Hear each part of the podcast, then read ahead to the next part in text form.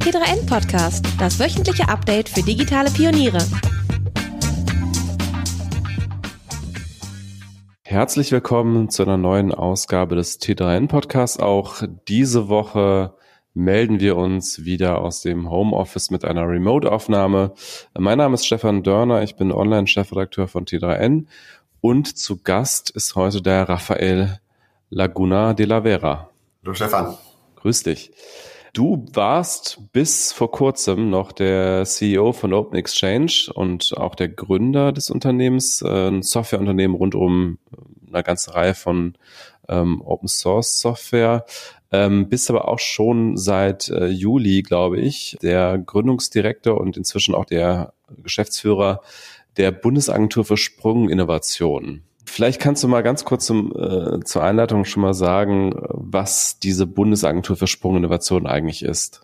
Im Grunde genommen versuchen wir ein neues Instrument zu bauen, welches ähm, äh, hochinnovative Ideen auf eine neuartige äh, Art und Weise fördert äh, und dafür sorgt, dass die Innovation, die dort gefördert wird, auch ihren wirtschaftlichen oder volkswirtschaftlichen Nutzen hier im Lande oder in Europa hält. Wir sind ja zwar Weltmeister in der Wissenschaftsforschungsförderung. Wir sind, wir haben eine hervorragende Wirtschaft und einen guten Mittelstand, aber man muss leider sagen, dass die letzten Sprunginnovationen, selbst wenn sie vielleicht von Deutschen oder sogar in Deutschland gemacht worden sind, aber häufig auch nicht, jedenfalls ihren wirtschaftlichen Nutzen und volkswirtschaftlichen Nutzen nicht hauptsächlich in Deutschland Europa entfalten können, konnten. Also mhm. alles Computer, ne, alles Internet, alles, was heute im Grunde genommen der Disruptionstreiber ist, äh, ist nicht unter unserer Kontrolle und stellt uns für eine ganze, vor eine ganze Reihe von zusätzlichen Problemen, aber eben auch für wirtschaftliche. Die Sprung, wir haben mal vor 100, 120 Jahren eine Menge toller Sprunginnovationen gemacht im chemischen Bereich, Pharma, Auto und so weiter. Und diese Dinge tragen uns eigentlich heute noch. Also so gewaltig können Sprunginnovationen wirken. Sprunginnovationen sind solche, die die Welt so verändern, dass die Welt danach nicht mehr so ist wie vorher, die Wirtschaftskreisläufe so verändern, dass die nicht mehr so sind wie vorher. Äh, das iPhone war mit Sicherheit eine Sprunginnovation, äh, das Auto hatte ich schon erwähnt, das Internet, der Computer, ne, der Mikrocomputer nennen wir es mal so. Alles Dinge, die die Welt dramatisch verändert haben. Und das erkennt man auf Fotos, ne, dass Firmen entstehen, die vorher nicht da waren, Firmen verschwinden, die vorher die Welt beherrscht haben. Solche Sprunginnovationen nicht nur zu machen, sondern auch hier zu halten, das ist die Aufgabe der Agentur. Ja, ein, ein, sehr, sehr bekanntes Beispiel aus der jüngeren Zeit aus Deutschland ist ja das MP3-Format, was äh, vom, von den Fraunhofer Institut entwickelt wurde. Ich weiß gar nicht genau von welchem. Erlangen. Ähm, und äh, was dann eben außerhalb von Deutschland kommerzialisiert wurde. Wäre das jetzt nach de eurer Definition schon eine Sprunginnovation oder ist das noch zu klein? Also so wie du es gerade gesagt hast, müssen Sprunginnovationen ja so ganz großer Maßstab sein, oder? Mhm. Also die, die MP3 ist eine der Technologien gewesen, die, die äh, zu einer disruptiven Sprunginnovation und letztlich einer Veränderung der ganzen Industrie geführt haben, nämlich der Musikindustrie. Und letztlich hat MP3 dazu geführt, dass irgendwelche äh, physischen Tonträger dann letztlich komplett abgeschafft werden konnten, dass äh, das Internet letztlich dann irgendwann leistungsfähig genug wurde, um, äh, um Musik zu übertragen, aber dass auch ganz kleine portable Player wie der iPod möglich wurden, wo wir ganze Musikbibliotheken in unserer Tasche rumschleppen konnten, also quasi der Super Walkman.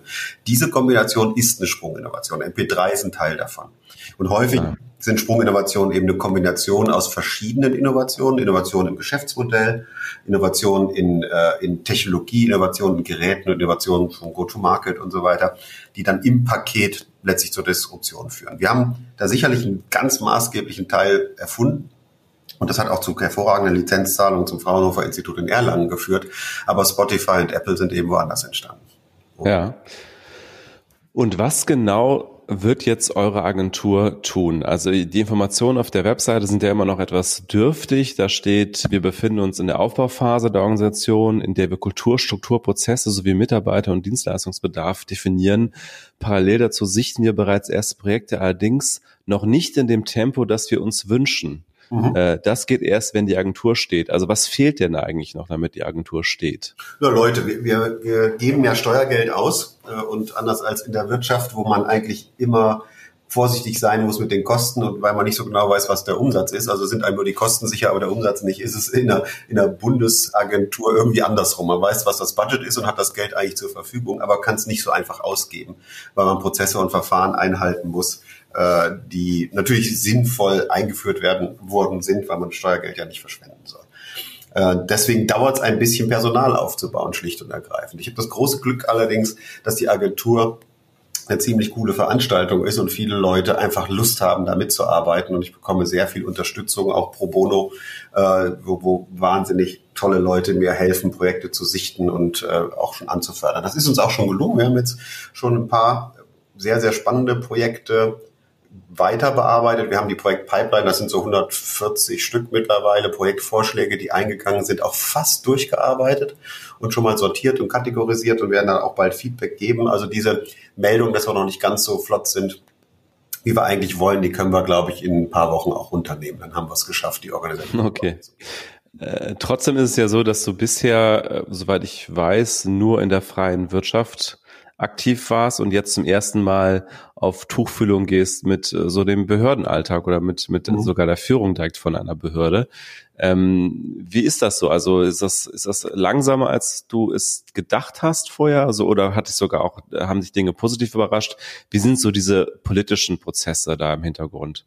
Also ja, ich bin da wirklich, äh, äh ich, ich lerne da viel, aber sowas finde ich auch spannend. Ich, ich habe hab neugieriges Naturell. Äh, deswegen ja auch der Job an sich, aber eben auch mal kennenzulernen, wie ist es denn wirklich, wenn man, wenn man eine Bundesagentur baut, wenn man mit Ministerien zu tun hat. Also ich habe wirklich in meinem Leben das erste Mal ein Ministerium betreten im April letzten Jahres, als ich zur Gründungskommission der Sprungagentur gedappelt bin. Äh, ansonsten kennt man, da kannte ich das nur vom Hören sagen. Ich bin, bin in vielen, und jetzt wirst du mich wahrscheinlich auslachen, in vielen Bereichen echt positiv überrascht worden weil man doch sehr, sehr viele Leute trifft, die wirklich was bewegen wollen und bis, bis ganz oben im Kanzleramt äh, und aber auch in den Ministerien, ganz unten in den, in den Referaten trifft man immer wieder Leute, wo man sagt, wow, wow das, wir können wirklich froh sein, äh, dass, dass sowas äh, hier schafft. Und natürlich auf der anderen Seite trifft man auf ein Regularium, was einem, wenn man aus der Wirtschaft kommt, doch schon ziemlich fremd ist es ist eben sehr, sehr, sehr, sehr, sehr, sehr durchstrukturiert alles und beschrieben und es gibt relativ wenig Spielraum links und rechts davon abzuweichen. Und die Kunst, wenn man ein guter Mitarbeiter in einem Ministerium ist äh, oder ein guter Politiker ist, ist es eigentlich trotz dieses Reglements noch agil und flexibel zu sein. Und das ist auch so ein bisschen das, was ich jetzt mit der Agentur bauen muss. Ne, wir wollen ja ein neues Förderinstrument bauen, aber auf Basis der Regularien, die es ja schon gibt. Das klingt fast ein bisschen unmöglich. Ne? Man sagt, ja, aber, hm. ne? aber es geht eben doch, weil, weil, weil, weil das smarte Leute sind, die wissen, wie man, wie man das Instrumentarium so anwenden kann, dass man die eigenen Ziele erreicht. Aber es gibt natürlich auch das, und das gibt's aber in der Wirtschaft auch, ne, dass man manchmal auf Leute Situationen trifft, wo man sich an den Kopf packt. Aber du, wenn du so wie ich ein paar Firmen aufgebaut hast, dann hast du halt Investoren und Strategen und Kunden und manchmal sind die auch nicht hilfreich ne, in dem, was man eigentlich äh, zu tun versucht. Aber im Großen und mhm. Ganzen eben doch versuchen sie es zu sein, aber manchmal sind die Interessen nicht gleich. Das ist gar nicht so anders. Ja. Wie ist es denn überhaupt dazu gekommen, dass diese Sprung äh, für diese, diese Bundesagentur für Sprunginnovationen gegründet wurde? Es gibt ja, glaube ich, nur vier Bundesagenturen in Deutschland. Die, die mit Abstand bekannteste ist natürlich die Bundesagentur für Arbeit. Dann gibt es die Germany Trade and Invest, früher Bundesagentur für Außenwirtschaft. Ähm, dann, dann, gibt es die Bundesnetzagentur, noch recht bekannt. Und jetzt gibt es eben auch noch die Agentur für Sprunginnovation. Mhm. Aber das ist ja, also eine Bundesagentur ist ja schon was Außergewöhnliches sozusagen. Ähm, wie, wie kam es dazu? Das kam aus dem Innovationsdialog bei der Kanzlerin. Ne, die bekommt ja einmal im Jahr äh, ein Report vorgelegt, wo die Innovationsthemen besprochen sind und wo Empfehlungen abgegeben werden, was man denn mal tun sollte. Und aus diesem, aus dieser Kommission EFI-Kommission ist dann letztlich eine Empfehlung rausgekommen, ihr solltet das mal machen. Das ging aber, es ging so ein bisschen, glaube ich, parallel auch mit, mit einem Dialog, der, glaube ich, hauptsächlich vom Max Planck Chef und ein paar äh, Direktoren dort äh, getrieben wurde.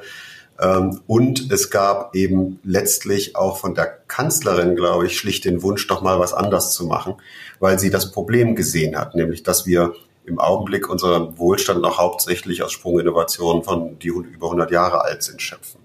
So dass sie dann, glaube 2016 beschlossen hat, dass man das jetzt mal angehen wolle Ähm, das hat man auch in den Koalitionsvertrag reingeschrieben und dann schließlich eine Gründungskommission berufen, äh, ein, ein Gründungskommissionsleiter, den Dietmar Haarhoff, der auch maßgeblich ursprünglich an der Idee mitgearbeitet hat, äh, beauftragt hat, doch diese Gründungskommission aufzubauen und zu leiten, was er dann Anfang 19 getan hat. Dort bin ich dann reinberufen worden. Wie gesagt, das war das erste Mal, dass ich überhaupt so einen Kontakt äh, zu, der, zu der Szene dort bekommen habe. Hm. Ähm, und habe dann erstmal mitgeholfen, mit noch äh, zehn anderen Vertretern aus der Wissenschaft und Wirtschaft, äh, das, das zu, zu designen sozusagen und, und den Input zu liefern, wie man die bestmöglich aufbauen könnte. Und habe dann mittendrin bemerkt, dass äh, das mich vielleicht auch persönlich interessieren könnte und habe dann meinen Hut in den Ring geworfen. Ah, okay. Habe nicht unbedingt erwartet, bin dann aus der Kommission natürlich ausgetreten, um Interessenkonflikte zu vermeiden. Habe nicht wirklich erwartet, dass, äh, dass die mir das anbieten. Naja, und dann ging es schnell. Und wer hat das am Ende entschieden? War das der Wirtschaftsminister oder war das die Kanzlerin oder? Das haben die, genau, der, der Wirtschaftsminister, also Herr Peter Altmaier und die Frau Karliczek, die Forschungsministerin, hatten den Auftrag von der Kanzlerin, das zu machen.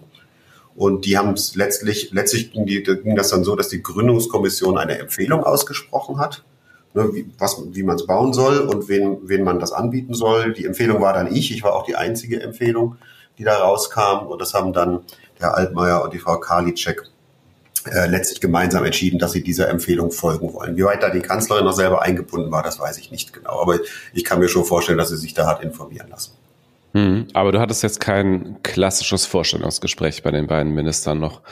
Ähm, lass mal überlegen. Doch, na, doch schon. Also ah, ja. doch, doch. Also doch, doch. Da, sowohl bei den Staatssekretären, das geht ja immer die Kette hoch. Ne? Also unterhalb der Minister sitzen ja die Staatssekretäre, darunter dann Abteilungsleiter und so weiter. Also die, die Staatssekretäre saßen auch in der Gründungskommission mit drin und kannten mich eh schon und waren auch Teil derer, die mich da sozusagen in Anführungszeichen gegrillt haben. Das heißt, die Minister mhm. waren da auch bestens informiert und die habe ich dann auch persönlich jeweils kennengelernt. Äh, mhm. Die Kanzlerin hat, äh, hat mich dann auch nochmal angeschaut auf dem CDU-Parteitag in Leipzig, wo ich die äh, Debatte zur Digitalisierung und Wohlstand geführt habe. Das war auch eine interessante Erfahrung. Also man wird da schon, sagen wir mal so, da wird man schon genau betrachtet, bevor man das kriegt. Aber es wurde jetzt nicht dir nahegelegt, in die CDU einzutreten oder bist du sogar irgendwie beteiligt? Nein, nein, nein, nein. Ich habe ja, weißt du, du, du, weißt das ja, ich bin, bin halt ein Open Source Kämpfer für die, für das offene Internet. Ich habe äh, mit Parteien immer dann zu tun gehabt, wenn ich das Gefühl hatte, dass, dass man da Unterstützung für die Sache bekommt. Die habe ich hauptsächlich in den vergangenen Jahren, ehrlich gesagt, bei den Grünen gefunden, kurz mal bei den Piraten natürlich. Ne? Mhm. Einige der, der Piraten sind ja dann bei den Grünen gelandet. Das hat sich aber dann doch jetzt weiterentwickelt. Also wie vielen guten Freunde bei den Grünen und die Auftritte, die ich dort hatte, ähm, die, die haben Wirkung gezeigt, weil jetzt auch die anderen Parteien ihre Digitalprogramme anders formulieren. Und eben deswegen bin ich auch zum CDU-Parteitag geladen worden, aber auch gegangen, weil da auch viel Open Source äh, drin steht. Ja, es gab sogar einen äh, CDU-Parteitagsbeschluss, der eigentlich genau das fordert, was auch TDN mal gefordert hat und auch davor schon andere, nämlich, ähm, dass alles, was im staatlichen Auftrag an Software entsteht, ja unter einer Open Source Lizenz äh, gestellt werden soll. Das hatte genau, ich auch. Genau, das ist, das ist natürlich toll. Ne? Der, der Thomas Jatzombeck und die Nadine Schön, die die beiden Digitalbeauftragten in der CDU sind, wenn ich das richtig äh, mir gemerkt habe, äh, die haben dieses äh, Programm geschrieben und das ist auch so äh, dann so, dafür ist dann auch so abgestimmt worden auf diesem genau diesem Parteitag. Und wie gesagt, ich habe da anderthalb Stunden gestanden und habe natürlich sehr viel Open Source Policy da erzählt, als äh, mhm. Digitalisierung und Wohlstand ging vor, vor, weiß ich nicht, tausend Leuten und der Kanzlerin und dem Altmaier und der Frau Karliczek und allen. Das war schon ein tolles Forum. Deswegen, sagen wir mal so, ich, das Thema, was mich damals hauptsächlich bewegt hat und immer noch bewegt, ist, glaube ich, jetzt sehr breit aufgestellt, aber auch das Thema der Agentur. Also von, von, von den Linken über die Grünen SPD und CDU äh, finden das alle gut und auch sogar das, was ich von der AfD erlebt habe im Parlament, kamen da gute Fragen dazu. Ah ja, okay. Und äh, woher kommt jetzt dieser Name? Ähm, ist das, äh, hast du den eingebracht oder wo kam dieser, weil Sprunginnovation, also ich, ich habe, ähm, als ich das zum ersten Mal gelesen habe, hab ich, bin ich erstmal darüber gestolpert und habe gedacht, hä, was ist das denn? Und dann habe ich mir gedacht, ah, okay, das kommt wahrscheinlich so von diesem disruptiven Gedanken, dass dann eben so bestimmte Innovationen eben mehr bedeuten als eine Evolution, sondern eher so einen richtigen Sprung in der Entwicklung. Und genau das ist ja auch gemeint, aber wer ist auf diesen Namen gekommen? Also ich kann es mir leider nicht ans Revier heften und ich habe auch in meinem Pitch äh, bei der Gründungskommission, als ich mich dort beworben habe, gesagt, dass das Erste, was ich ändern werde, der Name ist. Und, äh, und here we are. Ich hatte dann auch auf irgendeiner Autofahrt dann den genialen Gedanken, haben wir mit ein paar Leuten rumgealbert, was wir denn für einen Namen machen könnten. Und dann ist uns eingefallen, die Agentur für Neuland wäre doch auch was. Kam irgendwie im Ministerium nicht so gut an, keine Ahnung, was da passiert ist. Äh, der Kanzlerin würde ich da übrigens genug Humor äh, zutrauen, gut zu finden. Ich glaube, das ist gar nicht bis zu ihr vorgedrungen. Dann ist es einfach dabei geblieben. Ne? Sprint ist die Sprung Innovation Deutschland, also S-P-R-I-N-D, Dora hinten. Ne? Mhm. Das Wort Sprung Sprunginnovation hat auch nicht so unbedingt zu meinem aktiven Wortschatz gehört, aber die deutsche Sprache ist ja eine herrliche Sprache, weil wir können uns ja neue zusammengesetzte Substantive bauen, wie wir wollen. Und irgendwie ist das Wort gut, weil es sagt genau das, was wir versuchen zu finden. Ne, Sprung heißt, genau, du hast eine, das sagt die Erfindungshöhe, ne, man überspringt auch äh, bestimmte Schritte, die vielleicht für eine inkrementelle, also innovare heißt ja eigentlich, dass man inkrementell verbessert. Ja, und im Grunde genommen ist das fördern wir Inventionen, also echte Erfindungen, ne, die eine hohe Erfindungshöhe haben. Und Sprunginnovation ist einfach ein besseres Wort als, als äh, Innovation. Das versteht keiner, was das ist. Es sagt, was es ist. Das finde ich gut. Und das heißt, du warst erst nicht so begeistert von dem Namen, aber inzwischen hast du dich damit angefreundet. Kann man Lieb, das so zusammenfassen? Ja, lieber auf den zweiten Blick, genau. Ja. Und ähm, die Agentur hat ihren Sitz in Leipzig. Warum das? Also die, die, das habe ich auch gelernt, so Standortentscheidungen, wenn man solche, wenn man Agenturen oder Ministerien oder sowas aufbaut, sind, sind ein Riesenpolitikum. Ähm, weil natürlich äh, man in so einem föderalen System dann ein bisschen, wenn man Bundesgeld ausgibt, natürlich die Bundesländer gleich behandeln möchte. Ne? Und so landen dann eben manche Dinge plötzlich im Saarland oder äh, wo man sagt, warum denn jetzt ausgerechnet da? Das ist einfach diese quotale Verteilung. Im, im ähm, äh, Koalitionsvertrag äh, steht drin, dass neu gegründete Agenturen oder Ministerien vor allen Dingen in den neuen Bundesländern äh, aufgebaut werden sollen. Das war ein Thema. Das andere Thema war, wir haben dann einfach einen schönen elaborierten Prozess gemacht. Wir haben auch sehr viele Bewerbungen bekommen für, für den Standort, äh, dass man eben äh, wird, also wird gute Wirtschaft, gute Wissenschaft, gut erreichbar, äh, gute Lebens, also bezahlbare Lebenshaltungskosten im Sinne von nicht zu teuer ne? Mhm. Äh, äh, und so weiter. Und dieser Katalog hat dann letztlich zu drei Orten geführt, die wir uns genauer angeschaut haben. Das eine war Potsdam, zweite war Karlsruhe und das dritte war Leipzig. Und da hat dann Leipzig einfach am besten abgeschnitten und die ganzen Kriterien am besten erfüllt. Hm. Berlin wäre ja durchaus so, was das Recruiting angeht, wahrscheinlich schon nochmal ein Standortvorteil gegenüber Leipzig gewesen, oder? Also Berlin hätte den Vorteil gehabt, dass wir nah an den ganzen Bundesministerien und dann äh, am Kanzleramt sitzen. Ich glaube, im Recruiting hat es diverse Nachteile, weil die, weil die der, der Arbeitsmarkt unheimlich kompetitiv ist in Berlin.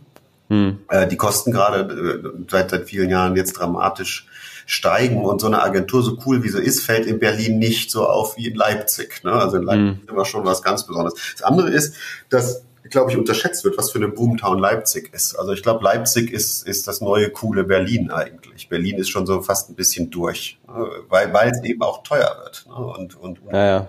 In Leipzig. Ja, das, das ist ja keine exklusive These von dir, das hat man ja schon ein paar Mal gelesen, dass Leipzig das neue Berlin ist. Ne? Ja, ja das finde find ich auch, kann, würde ich auch glatt unterschreiben. Ich meine, ich muss dazu sagen, Disclaimer sozusagen, ich bin in Leipzig geboren.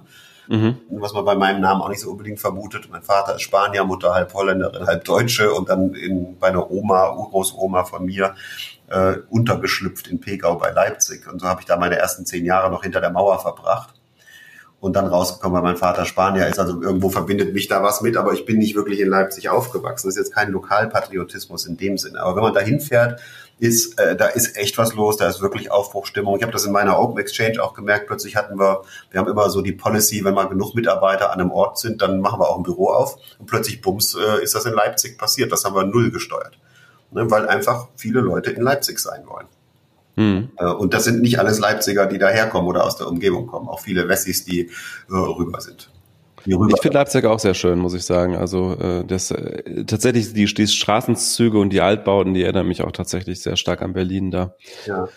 Genau, ähm, und, du, die sind noch ein bisschen rough, ne? Und die, die kann man auch noch bezahlen und das wird auch noch eine ganze Zeit lang so bleiben. Da kann man auch noch gestalten. Da gibt's auch ganze, ganze Industrieareale, die total cool sind, die sich alle entwickeln werden. Also das ist schon wirklich toll. Und die, und was auch cool ist, es gibt diese Mini-Altstadt, ne, die, die du ja in 20 Minuten einmal umgangen hast.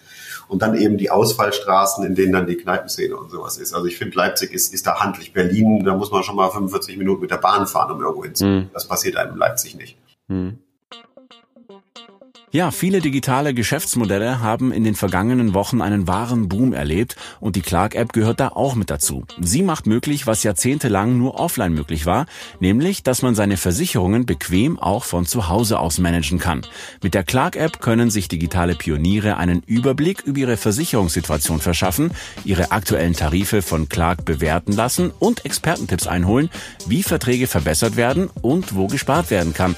Und das alles kostenlos in einer App. Und für T3N-Hörer gibt es auf clark.de oder in der Clark-App als Danke fürs Anmelden mit dem Code T3N30 einen 30 Euro Amazon-Gutschein. Die Teilnahmebedingungen dafür findet ihr in den Show. Und jetzt geht's weiter.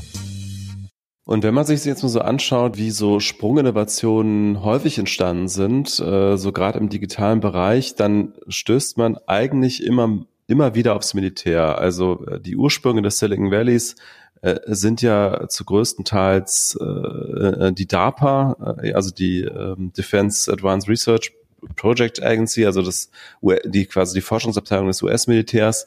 Äh, auch in Israel ist viel in dieser Richtung entstanden äh, durch militärische Zusammenarbeit. Ihr habt aber jetzt militärische Projekte ganz klar ausgeklammert. Ähm, warum?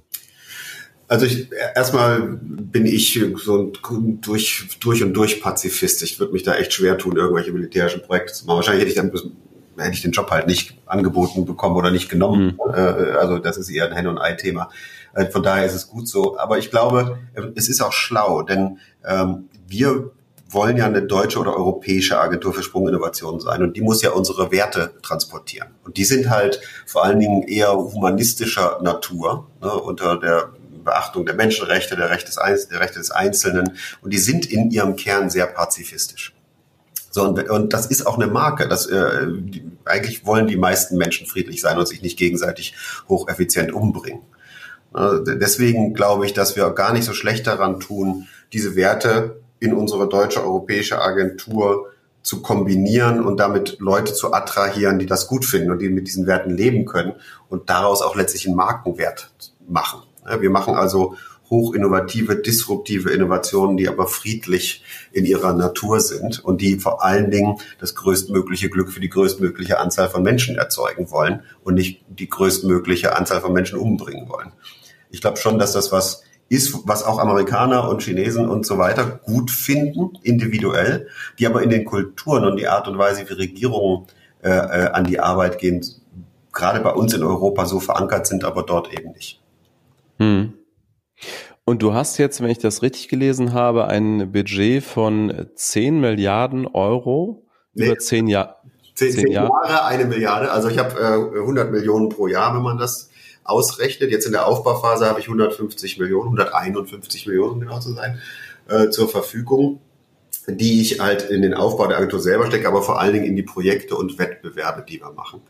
Ah, okay, also das hatte ich, hatte ich falsch verstanden. Also es ist 100 Millionen pro Jahr und das ist dann in, in zehn Jahren sind das dann eine Milliarde. Sind das dann eine Milliarde? Wobei, ich würde das mal nicht so ernst nehmen. Wichtiger ist eigentlich jetzt, dass im Koalitionsvertrag drin steht, gibt dem mal 150 Millionen, äh, dass er das Ganze aufbauen kann, wenn wir erfolgreich sind. Geld ist, ist nicht so das Problem. Ich glaube, das, das Thema wird sein, können wir genügend interessante Projekte finden, weil da werden auch Projekte dabei sein, die, die mein Budget wahrscheinlich wahnsinnig überschreiten werden. Aber wenn die gut sind, dann werden wir das Geld dafür auch finden. Hm.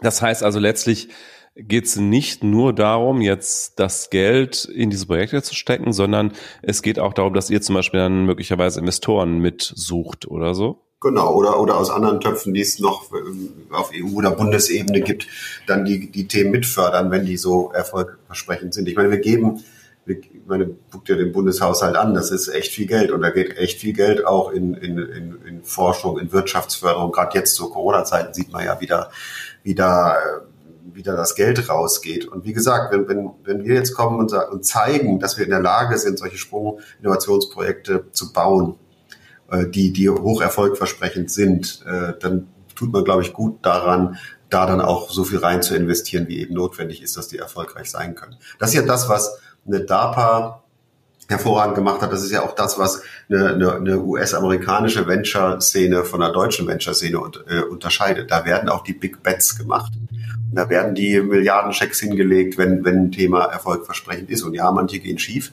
aber es müssen ja auch gar nicht so viele klappen, um das alles wieder x-fach zurückzuzahlen. Und wie sind denn genau die Bedingungen, wenn ihr jetzt Geld ausgebt? Also ist das so, dass ihr, ist das so eine Art Darlehen oder ist das geschenkt oder äh, bekommt der Staat dafür irgendwas oder wie ist das gedacht? Also wir machen im Augenblick äh, jetzt in der, in der frühen Phase solcher Projekte, so äh, beauftragen wir die Innovatorinnen und Innovatoren, äh, das Ding jetzt mal so weit zu entwickeln, dass wir quasi ich, ich, einen Forschungsentwicklungsplan haben und ein Budget haben, dass wir eine vielleicht eine äh, ein Minimal Viable Product schon haben oder irgendwas, woran man dann erkennen, woran man dann besser entscheiden kann, ob man das Projekt weitermacht und was es einen kostet, bis es eben eine gewisse Reife erreicht hat, bis es ein Technology Readiness Level, wie man so schön sagt hat, der, der, äh, der das dann in die nächste Phase überführbar macht, das Thema. Das geht so bis circa 200.000 Euro, die wir da pro Projekt rausgeben können und das können wir auch relativ schnell. So, wenn jetzt aus diesem Prozess ja, sich entwickelt, dass das eine wirklich interessante Nummer ist, dann äh, wird, ist das erste Finanzierungskonzept, dass wir Tochter GmbHs gründen, der Agentur, in die die Innovatoren und Innovatoren dann eingestellt werden, in die ein großes Darlehen des Bundes eingelegt wird, äh, die, was dann wirklich Millionenbeträge sein können. Plus alles, was noch dazugehört, wird vielleicht Intellectual Property übertragen, äh, wird mit anderen Dingen verbunden, whatever it takes ähm, um den Leuten dann quasi die Inkubation zu geben und die Zeit zu geben, das Ding äh, weiterzuentwickeln. Je nachdem, wie das dann läuft, sagen wir mal, es geht schief, äh, dann wird einfach die GmbH abgewickelt, das Darlehen wird nicht zurückgezahlt, Pech gehabt, liebe Bundesagentur, äh, Kohle ist weg. Das Intellectual Property, was bis dahin entstanden ist, wird übertragen in die Agentur und das war's.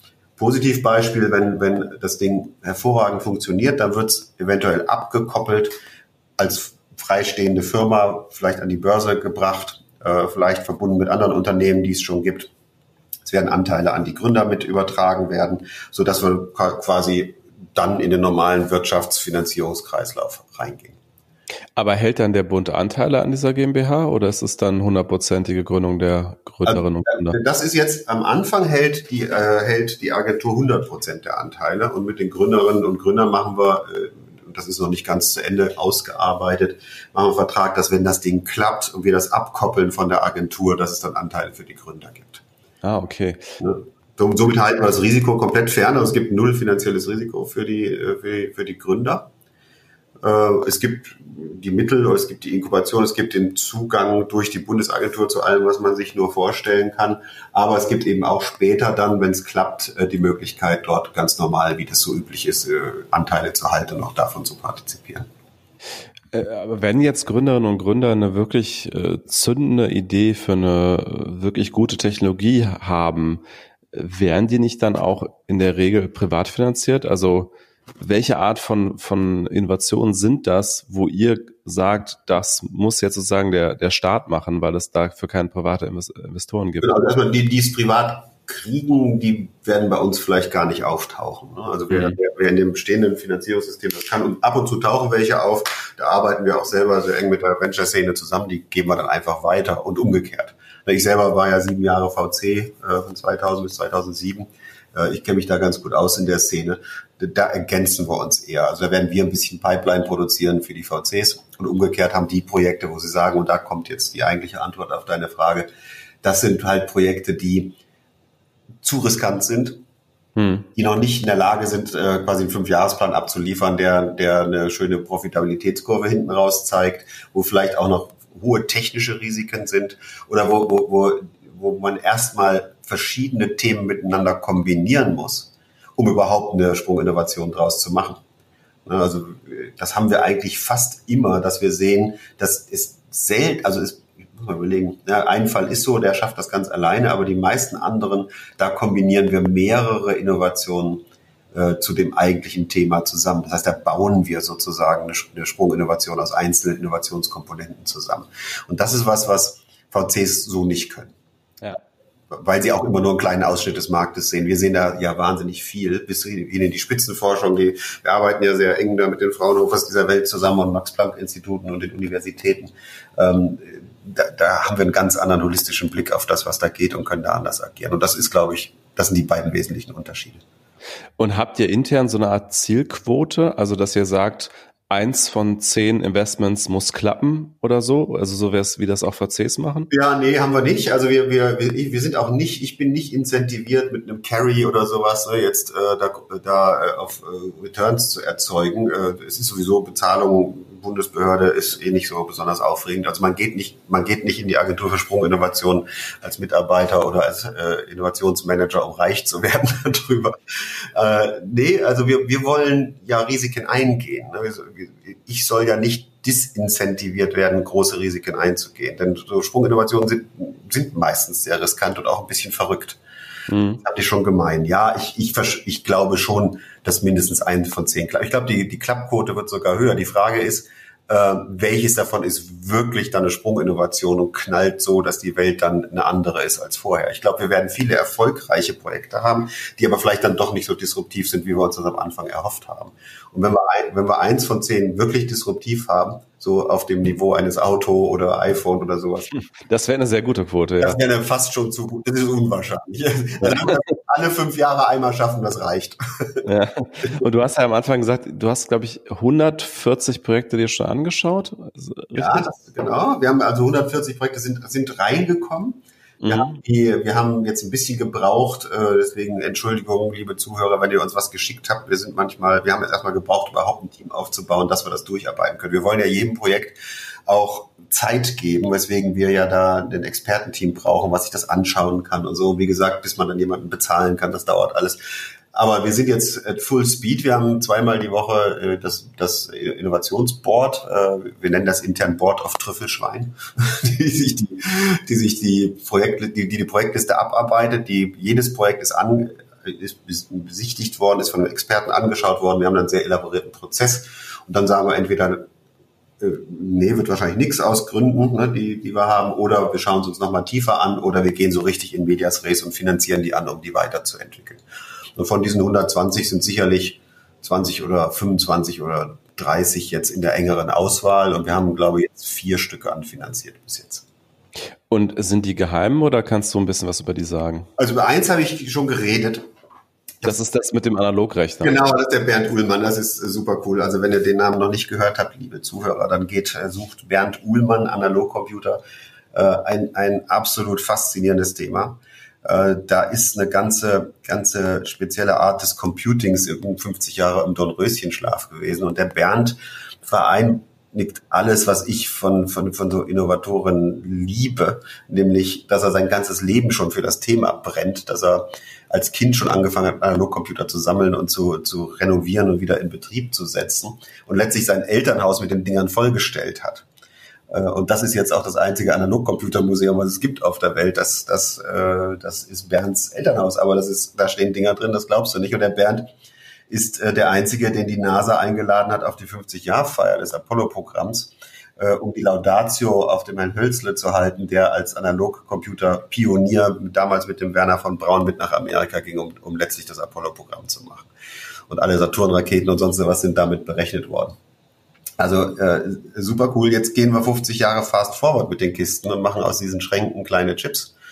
Äh, wir, wir, die, die Anwendungen sind sehr mannigfaltig, weil wir ja doch ständig mit einer analogen Welt interagieren. Und selbst wenn wir äh, Systeme simulieren, sind es immer analoge Systeme, also KI, ne? Äh, Hirn kein Ding, äh, bis runter zu einem, weiß ich nicht, einem Herzschrittmacher oder sowas, der analoge Nervensignale misst und daraus irgendwelche Impulse ableitet. Das können wir wesentlich robuster, um viele Größenordnungen stromsparender und oft auch um viele Größenordnungen schneller mit einem Analogcomputer machen. Ein Analogcomputer ist zwar nicht so universell wie ein Digitalcomputer, aber in den Teilen, wo er was kann, kann er es um Größenordnung besser. Bis hin zu manche Themen sind wahrscheinlich nur mit einem Analogcomputer lösbar. Ah. Damit erschließen wir neue An damit erschließen wir neue Forschungsfelder und das ist dann da, wo wir so eine Kreuzbefruchtung zwischen den Projekten haben, dass wir sagen, aha, wir können jetzt bestimmte Dinge berechnen, die vorher nicht berechenbar waren was zu enormen Innovationsschub in einem bestimmten Bereich führt, wo man das gebrauchen kann. Und das kann Virenforschung sein, das können, äh, das kann Kernfusion sein, das kann alles Mögliche sein. Also zündet quasi eine Sprunginnovation die nächste und die übernächste. Und das sehen wir jetzt schon, wie sich die Leute da poolen, wie die sich unterhalten und austauschen. Äh, einer meiner Innovationsmanager sagt immer, das ist wie in der Schokoladenfabrik, ne, in der man eingeschlossen ist. Das ist richtig. Mhm. Das ist auch, das, das Analogcomputerprojekt ist auch eins, was jetzt auch schon von uns Geld bekommen hat und jetzt schon Vollgas gibt. Ist es auch das, von dem du persönlich glaubst, dass es die größten Chancen hat, die nächste Sprunginnovation zu sein, die ihr fördert? Wobei, das würdest du jetzt wahrscheinlich nicht sagen, weil du nee. alle deine Kinder gleich lieb hast. Ne? Ich habe alle Kinder gleich lieb und wir werden auch bald über noch ein paar mehr Projekte reden und dann wirst du mich auch verstehen, dass das nicht nur so ein Spruch ist. Da sind ein paar super coole Sachen dabei. Ich, ich liebe das Projekt mit dem Analogcomputer, weil es, weil es als erstes Projekt, was wir machen, schon so so mustergültig fast ist, alle diese Parameter hat, die ich mir im Konzept erträumt habe. Ne? Also der Typ des Innovators, den wir da haben, diese gegenseitige Befruchtung, das Teambuilding. Also wir haben jetzt noch neben dem Bernd noch einige andere super klasse Leute zusammengebracht, die das Projekt jetzt vorantreiben. Wir arbeiten zusammen mit, mit einem anderen Team, was ein anderes Projekt hat, was uns aber hilft, einen Chip zu machen. Also ähm, es ist, es ist all diese Features, die wir auf dieser theoretischen Ebene gedacht haben, dass Projekte haben werden und dass das wir als Agentur leisten müssen, die kommen da gut zusammen. Und das ist dann auch mein Showcase, über den wir dann, wenn wir die neue Version der Webseite dann endlich mal live nehmen können. Wir sind dann, dann Corona etwas mit unseren Fotosessions unterbrochen worden. Ja. Wir hatten einen tollen italienischen Fotografen, um mal damit anzufangen. Ja, ja.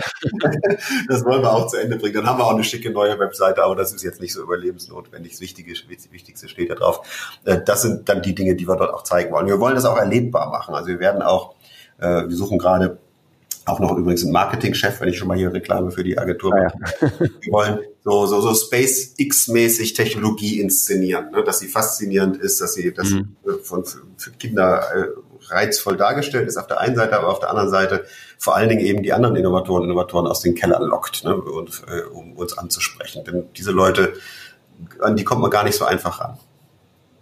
Und von welchem Zeithorizont sprechen wir jetzt zum Beispiel in dem Bereich Analogcomputer? Hast du eine Vorstellung, wann äh, deiner Einschätzung nach wir den ersten Analogcomputer kaufen können und wofür der am Ende dann zuerst eingesetzt wird? Also du kannst ihn schon kaufen, aber nicht, äh, nicht miniaturisiert auf, äh, auf einen Chip. Ist der, der Bernd hat bereits einen diskret aufgebauten modernen Analogcomputer gebaut, der aber noch auf der Architektur von den alten beruht. Ne? Also früher waren das riesengroße Schränke mit, mit so Steckkabeln, so ein bisschen wie analog modulare Synthesizer, kennst du vielleicht, so ähnlich sehen die Dinger auch aus und die mhm. Verschaltung ist über, über Klinkenkabel, ne? so, so klick, klick, so, so, so verschaltet man sich das Programm zusammen. Das in klein, im Euro-Rec-Format kann man äh, kann man beim Bernd kaufen. Das, das macht seine kleine Firma bereits. Also wer jetzt richtig Bock auf Analogcomputer hat und unbedingt einen haben will, Analog Paradigm heißt die Firma. Äh, die baut solche natürlich in Mikrostückzahlen. Mhm. So. Der, der Chip, also unser Ziel ist es, sagen wir mal, in zwei Jahren den, den, den Prototypen fertig zu haben. Das heißt, ein Tape-out zu haben, in dem wir schon mal ein paar 10.000 Stück backen sozusagen, um sie dann im Feld zu testen. Und bis das dann, bis jeder Mann dann in den Genuss von Anwendungen des Analogcomputers oder eines universellen Analogcomputers kommt, vergehen wahrscheinlich nochmal zwei, drei Jahre, bis das Ökosystem steht. So dass wir insgesamt über fünf Jahre reden, was jetzt für so ein Ding wahrscheinlich gar nicht so viel ist. Hm. Und äh, jetzt sind wir ja in der Corona-Krise, äh, wie du auch gerade schon kurz erwähnt hast. Ähm, kann da auch eine Sprunginnovation helfen? Habt ihr da vielleicht auch ein Projekt, was, was da helfen könnte? Ich sag mal so, was, was, was ich da, was mir da passiert ist, ist irgendwie interessant, dass, dass äh, als Agentur für Sprunginnovation, als Bundesagentur für Sprunginnovation hat man natürlich eine hohe Sichtbarkeit nach außen, aber man hat auch gute Kontakte nach innen in die Bundespolitik. Und als Unternehmer hat man das nicht. Ne? Also wenn man da irgendwas will, da kommt man nicht besonders weit. Als Direktor einer Bundesagentur geht das viel besser. Also hat mich ein ein Mensch, den ich auf der, ähm, in der Gründungskommission kennengelernt habe, der Ingmar Hör von der Firma CureVac angesprochen im Januar. Sehr bekannt inzwischen die Firma, ja. Ja, genau. Ne? Und jetzt, jetzt weißt du auch, wo die Geschichte hinläuft und hat, mhm. hat mir, mir, mir gebeten, ihm doch bitte zu helfen, Kontakt zum Bundesgesundheitsminister zu kriegen, damit er Gas geben kann. Und ich, das war eine E-Mail, ich will mir da überhaupt keine Lorbeeren an den, an den Kopf nageln, aber die hat gewirkt und der Herr Spahn hat reagiert und den Rest der Geschichte kennt man. Ne? Also das war schon, äh, ist auch mal so, das war äh, sprunginnovativ. Ne? Äh, mhm. Gott sei Dank mit einem tollen Investor hinten dran, den, den Dietmar Hopp, der dann gesagt hat, ich lass mich hier nicht kaufen, ne? Äh, das sollen, äh, sollen alle in den Genuss kommen. Im Grunde genommen hat der, hat der, hat der Hopp da meinen Job gemacht, nämlich die Sprunginnovation hier zu halten und den Nutzen hier zu halten. Also es geht auch manchmal einfach nur mit, mit, mit Investoren, die, die da auch den Blick haben, wie wir den haben.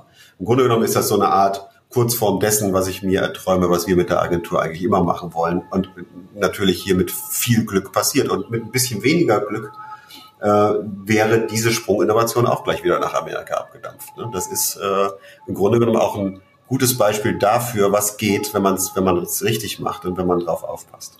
Ja, äh, kannst du ein bisschen mehr dazu sagen, äh, was da im Hintergrund abgelaufen ist? Ich habe da selber schon tatsächlich auch mal mit einer Person gesprochen, die da mir versichert hat, dass die Geschichte, die in der Welt am Sonntag stand, mehr oder weniger stimmt. Also dass da tatsächlich äh, die US-Regierung versucht hat, äh, das Unternehmen zu kaufen, was ja dann hinterher so ein bisschen öffentlich dementiert wurde, aber ich, meine Informationen gehen auch in diese Richtung. Vielleicht kannst du da noch ein bisschen was zu beitragen oder willst dich dazu lieber nicht äußern? Nee, möchte ich mich lieber nicht zu äußern. Das, das, weißt du, ich bin auch da nur, ich stehe da nur am Rand, ich will mich da nicht mit Lorbeeren äh, schmücken. Also ich kann dir nur empfehlen, wenn der Ingmar wieder gesund ist, lad den mal ein in den Podcast. Das ist ein super. Ja, ja. Okay, ähm, ich würde sagen, wir haben eigentlich einen ganz guten Überblick über die äh, Agentur gegeben. Äh, vielleicht kannst du jetzt noch einmal zum Schluss sagen, wenn jetzt einer unserer Hörerinnen oder Hörer eine total innovative Idee hat und oder zumindest glaubt, eine zu haben, äh, wie kann man euch erreichen? Projects at sprint.org, S-P-R-I-N-D.org ist die E-Mail-Adresse für Projekte. Jobs at sprint.org ist dieselbige für, für Leute, die gerne mitarbeiten möchten. Wir sind auf Twitter unter Sprint zu erreichen. Klammeraffe Sprint ist die Twitter-Handle oder ich bin der Raffbuff, Klammeraffe Raffbuff. DMs sind offen, also ihr könnt mich auch alle gerne direkt anpiepsen, wenn ihr wollt. Cool. Ja, vielen Dank dir. Gerne. Und danke euch fürs Zuhören und bis zum nächsten Mal. Tschüss. Tschüss.